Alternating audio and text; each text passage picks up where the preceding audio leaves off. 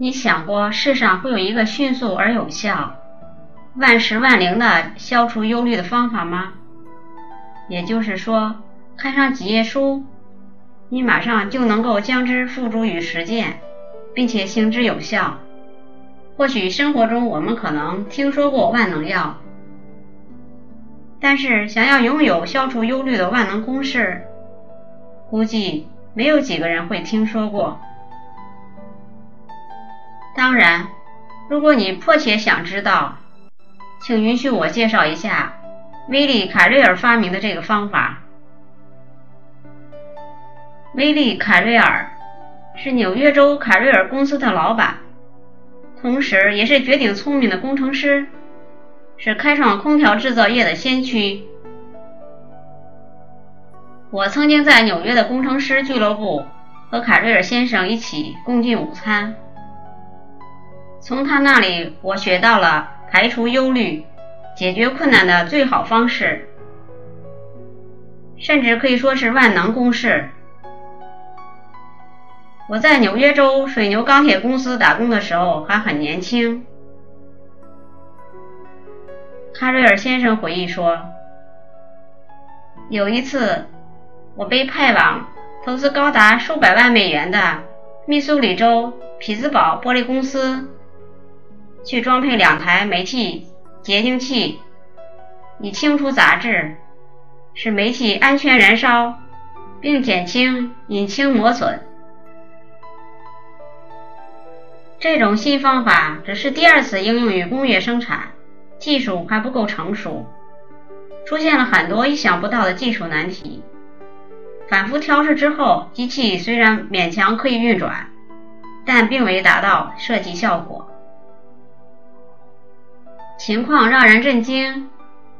我遭受了多少年来少有的重大打击，忧虑使我的肠胃痉挛，疼痛难当，好些日子我都寝食不安。经验告诉我，忧心烦躁于事无补。经过深思熟虑，我终于想到一个既可以解决问题，而且同时又消除忧虑的办法。其实这个简单实用的法则适用于任何人，谁都可以掌握。我的方法共分三步。第一步，我坦然分析我面对的最坏结局，即使彻底失败，老板会损失两万美元，我很可能会丢到差事，但不可能去坐牢或者被枪毙，这是毫无疑问的。第二。我鼓励自己接受这个最坏的结果。我告诫自己，我的历史上会出现一个污点，但我还能找到新的工作。至于我的老板，他们也知道这是在试验期，两万美元应该还付得起，全当试验费了。接受了最坏的结果以后，我反而一身轻松，心平气和。第三。此后，我就开始把时间和精力投入到改善最坏结果的努力中去。我尽量想一些补救办法，减少损失的数额。经过几次试验，我发现如果再花五千美元买些辅助设备，就能解决问题。我们照此进行，公司不但没有损失那两万美元。反而赚了一万五千美元。为什么威利·卡瑞尔的万能公式这么很有实用价值呢？从心理学上来讲，它会把我们从忧虑的灰色云端拉下来，置身实地。因为很多时候，人们在生活中一遇到有状况发生，总是容易像一只无头苍蝇一样横冲直撞。突然失去了方向，而维利·卡瑞尔的这种方法，正是将人们突发的这种恐慌拉到实地，让人们去面对，并且有效期解决。直面最坏状况不过如此。威利·卡瑞尔告诉我们说：“我立刻就心平气和了，思维清晰，生活继续。应用心理学之父威廉·詹姆斯教授已经去世三十八年了。如果他还活着，听到这个奇妙的公式的话，他一定会深表赞同的。他曾经告诉他的学生说：“乐于接受不可改变的事实，是战胜随之而来任何不幸的第一步。”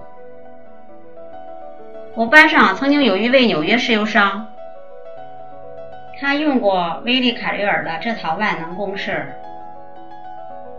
有人勒索我，他说：“我不相信会有这事儿，简直是电影里的镜头。”物价委员会是严格限制了油价和销售定额的。有个自称政府调查员的人向我索要红包，说我石油公司有运货员把应该给顾客的定量油偷偷克扣下来，私下卖掉。他声称掌握了运货员舞弊的证据，并要挟将证据转交地方检察官。我这才发现公司里有人搞非法交易，当时我都急病了，整整三天三夜吃不下睡不着。我一直为这件事所困扰，我是该打发他五千美元，还是该直截了当说随你的便？我一直拿不定主意，每天晚上都在噩梦中度过。星期天晚上，我无意中拿起一本《怎样不再忧虑》。看到威利·卡瑞尔分析面对最坏的情况，我同样问自己：如果我拒绝给钱，勒索者把证据交给地点处，可能发生的最坏情况是什么呢？答案是毁了我的生意，仅此而已。我不会被抓起来，仅仅是我被这件事毁了。于是我镇定下来，即使结束生意。但我能够心安理得，也许得另谋职业，这也没什么大不了。我对石油行业很熟悉，应该有公司会雇佣我。我开始觉得一身轻松，忧虑开始消除，情绪终于稳定下来。最意外的是，我居然能够正常的思考了。我冷静地走出第三步，改善最坏的情况。如果我跟律师商量，他应该会帮到我找到最好的解决方法。因为我根本只是一味在担心，一直没有充分而清晰的思考。主意已定，我美美睡了一觉。第二天清晨就会见了律师。最终的结果，我去见地方检察官。把实情和盘托出。出乎意料的是，检察官告诉我，类似的勒索案几个月里已经连续发生多起。那个政府官员实际上是个通缉犯。很多人都不相信耶稣的这句话：“不要为明天忧虑。”而实际上，耶稣的那句话是三百多年前翻译的。新译圣经把耶稣的这句话译得更为准确：别为明天着急，别为明天着急，静下心来思考现状，并且努力去解决现状，解决你的忧虑，也定然药到病除。